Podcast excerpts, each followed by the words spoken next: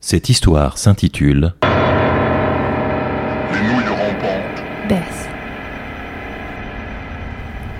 Nick avait 7 ans quand nous avons déménagé à Cannon Beach. Nous avions vécu jusque-là à Bend, Oregon. Avec et puis sans son père. Je vais essayer de ne pas trop parler de son père. Disons simplement qu'il incarne à lui tout seul la toxicité qui découle d'un poste à haut salaire, d'une éducation religieuse ultra conservatrice et d'un fort penchant à voir toutes les interactions humaines et sociales comme des rapports de force qu'il faut dominer et gagner. Ajoutez à cela un certain penchant pour la violence dont la seule soupape plutôt contre-productive est la consommation d'alcool et vous comprendrez peut-être pourquoi j'ai finalement décidé, un soir où il rentrerait une fois de plus trop tard, portant le parfum d'une autre sur son col, d'attraper un grand sac pour y fourrer quelques vêtements et de disparaître avec mon petit garçon. Mes parents ont été incroyables. J'ai trouvé refuge chez eux et mon père est allé parler à Steven. Il était foudrage, mais mon vieux n'a pas peur des petites brutes. 35 ans de service vous laisse avec un lot de cauchemars nocturnes, mais un blanc-bec de banlieue n'en fait certainement pas partie. On a vu des avocats, on a signé des papiers, et les choses ont fini par se tasser. Je crois que, passé la blessure d'amour-propre, Steven a réalisé que, moyennant une pension honnête, il était enfin débarrassé du double fardeau d'une femme et d'un gosse, et qu'il y trouvait son compte. Ayant physiquement et métaphoriquement besoin d'air pur, je suis donc allée m'installer dans notre petite maison au bord de la mer, sur la route 101. Les premières semaines ont été merveilleusement ennuyeuses. On oublie à quel point la vie peut être belle quand on voit le soleil se coucher tous les soirs sur l'océan et qu'on a le parfum du sable et du sel dans les cheveux. Mais surtout, quand on profite pleinement d'une absence totale de hurlements émanant d'un tyran semi-alcoolique. J'avais prévenu l'école que nous ne rentrerions pas avant octobre et que Nick allait rater les premières semaines, le temps d'être vraiment sûr que son père avait bien tourné la page. Il était bien sûr ravi de ses vacances prolongées. Au début, il partait tous les matins en courant vers la plage, et je le suivais avec mon transat et mon thermos de café, quelques livres et mon ordinateur portable, dans le cas où, relativement improbable, où je serais soudainement prise d'une envie de travailler. Je n'avais même pas vraiment besoin de le surveiller. Il détestait se baigner et préférait jouer dans le sable. Et surtout, il était en permanence talonné par Marshall, notre border collie qui, comme tous les border collies, était d'une connerie stupéfiante, mais d'une indéfectible loyauté. La nuit, nous dormions avec les fenêtres ouvertes sur le bruit des vagues, et parfois Nick venait se blottir dans mon dos. C'était le paradis sur Terre. Mais septembre arrivait et bientôt la plage se vidait de ses derniers touristes. La douceur des soirs d'été laissait place au vent plus piquant de l'automne, et les silhouettes des rochers de Chapman Pond se perdaient chaque jour un peu plus dans la brume. Nick tournait en rond. J'essayais de le distraire. Nous jouions aux cartes et à des jeux de société. Quand je devais travailler, il s'occupait en dessinant, en relisant ses vieilles BD usées jusqu'à la fibre, et la maison n'ayant pas de télévision, je lui prêtais ma tablette une heure ou deux par jour pour qu'il puisse jouer et regarder des dessins animés. Mais je sentais bien que la compagnie d'autres enfants lui manquait.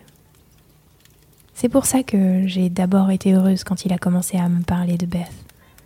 J'étais ravie que le village compte au moins un autre enfant de son âge. Je n'ai compris que deux jours plus tard.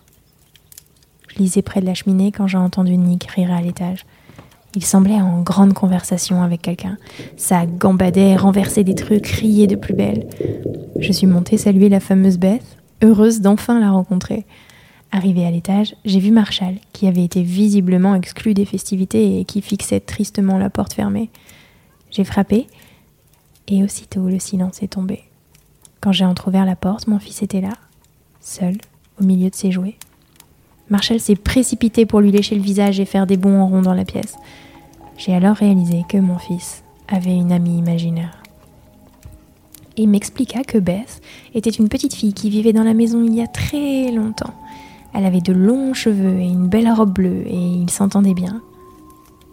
Ma foi, mon ami imaginaire quand j'étais petite était une chaussette avec deux balles de ping-pong pour les yeux appelée Major Smelly Max Stingface.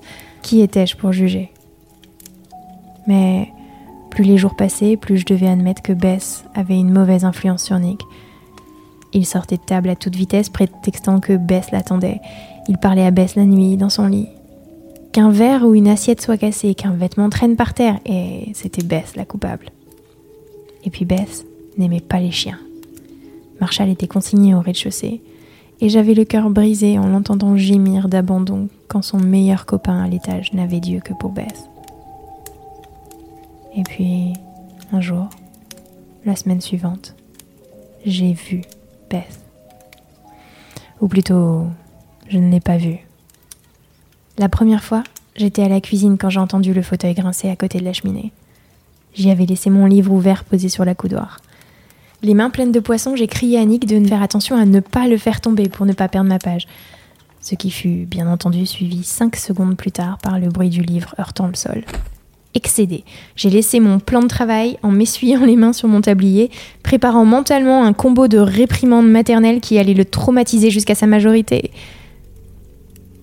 Mais les premiers mots s'éteignirent dans ma bouche quand je me retrouvais face à une pièce vide. Le livre était par terre, le fauteuil inoccupé. Je commençais à me dire qu'il y avait eu un courant d'air malheureux quand j'ai entendu le grognement.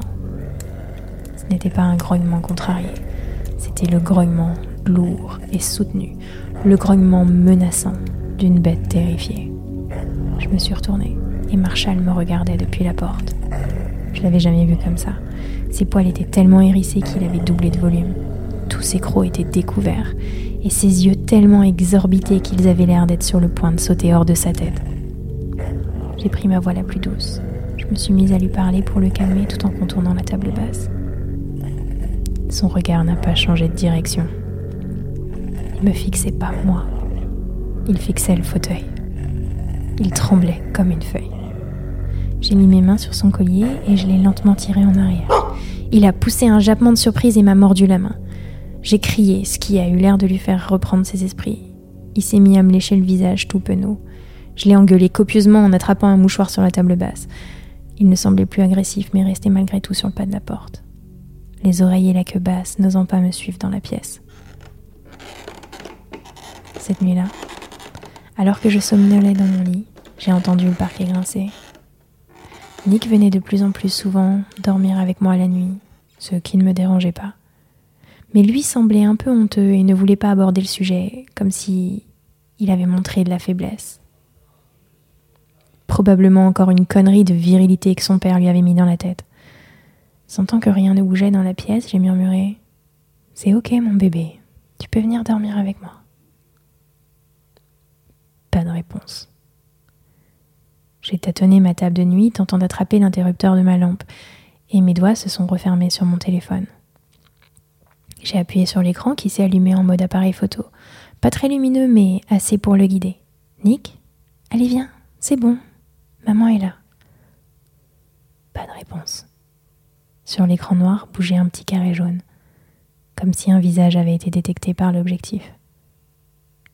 Le carré grossissait. J'ai réalisé que la pièce était beaucoup trop silencieuse.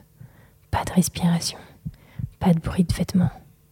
Juste ce carré jaune qui semblait remplir de plus en plus l'écran.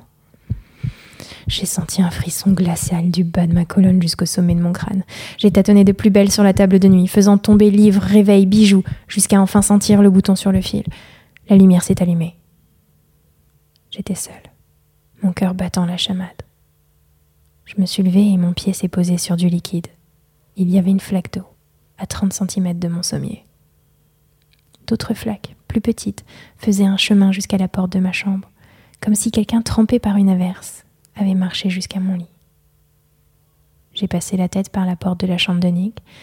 Il semblait profondément endormi. Cette nuit-là, c'est moi qui suis allé me blottir contre lui. Deux jours plus tard, Marshall a disparu. Je jamais compris comment. Le soir, il était dans son panier dans la cuisine. Je l'ai entendu gémir un peu pendant la nuit et le lendemain matin, le panier était vide et froid. Aucune fenêtre n'était ouverte, aucune porte non plus, bien sûr. J'ai fouillé le moindre recoin de la maison sans trouver la moindre explication à ce mystère. Cet épisode a considérablement affecté Nick, et par la même occasion dégradé sa relation avec Beth. Je ne l'entendais plus rire, ni jouer avec elle. Il semblait lui parler encore de temps en temps, mais c'était souvent d'une voix cassante pour lui dire de quitter sa chambre. Il semblait morose et fâché, et toutes les nuits, il venait se blottir dans mon dos. Son copain lui manquait. Un soir, j'ai entendu un cri suivi d'un fracas épouvantable. Nick hurlait en bas de l'escalier qu'il venait de dégringoler. Il y avait du sang partout. Je me suis précipitée pour le consoler et j'ai entrepris de lui nettoyer le visage. Ok, rien de cassé apparemment, juste un vilain enseignement donné. J'ai une formation d'infirmière et je sais reconnaître une commotion, j'ai vite réalisé que nous en étions quittes pour quelques bleus. Après quelques minutes de câlins et de mots de réconfort, il s'est calmé dans mes bras et je lui ai demandé ce qui s'était passé. Bess m'a poussé. Je lui ai expliqué d'une voix douce qu'il avait probablement trébuché et que non, Bess ne pouvait pas lui faire de mal parce que Bess était dans sa tête et que c'était comme une histoire. Les personnages d'une histoire ne peuvent pas nous blesser.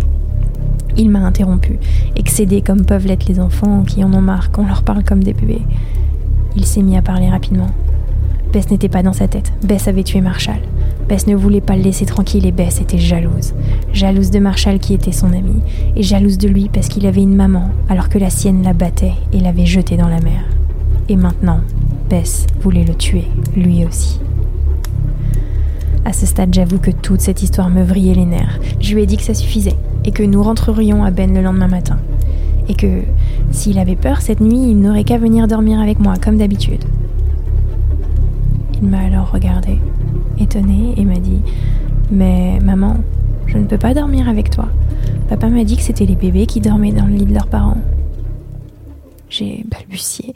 Je lui ai dit qu'il n'y avait pas de honte à avoir, mais il me soutenait qu'il n'avait pas passé une seule nuit hors de son lit depuis notre arrivée. Ne voulant pas le voir se remettre à pleurer, je me suis contentée de lui donner un baiser sur le front et je l'ai mis au lit.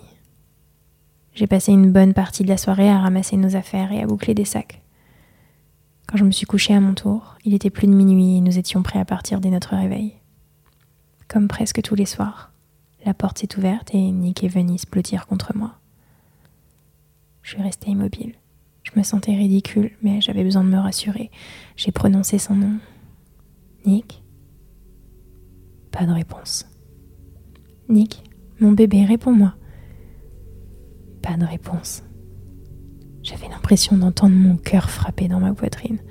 Je me suis mise à trembler de tous mes membres. Je sentais ce poids tiède dans mon dos, mais je n'entendais ni ne sentais de respiration.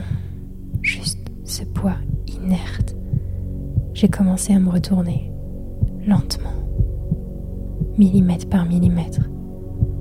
Une main s'est alors posée sur mon épaule comme pour arrêter mon mouvement. Une petite main, froide et moite. Je me suis figée. La main m'a repoussée gentiment, doucement, comme pour me dire que je ne devais pas changer de position. J'ai voulu protester, mais aucun son ne semblait vouloir sortir de ma gorge. Je suis retombée sans résistance. C'était comme si mon corps ne m'obéissait plus. J'étais là, paralysée dans mon lit, face au mur, des larmes de terreur ruisselant sur mes joues, mais je ne pouvais rien faire. Je ne sais pas combien de temps s'est écoulé. Puis il y a eu un bruit, le chant d'un oiseau. Et petit à petit, les motifs du papier peint devenaient plus visibles sur le mur. Le jour se levait. Je sentais toujours la légère pression dans mon dos. J'ai essayé de bouger un peu et je n'ai rencontré cette fois aucune résistance. Et quand j'ai enfin trouvé le courage de me retourner, il n'y avait que la couette repliée qui faisait une bosse.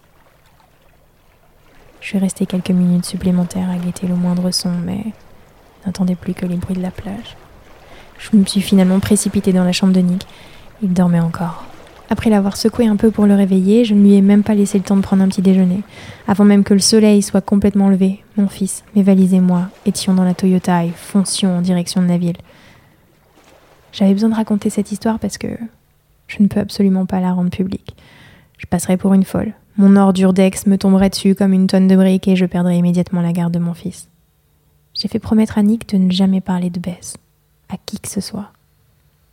L'été dernier, mes parents sont allés passer 15 jours dans la maison. Ils nous ont envoyé une carte postale et quand je les ai eus au téléphone, ils n'avaient absolument rien d'extraordinaire à raconter. Ils m'ont demandé si nous voulions les rejoindre. Canot Beach est si belle au mois d'août.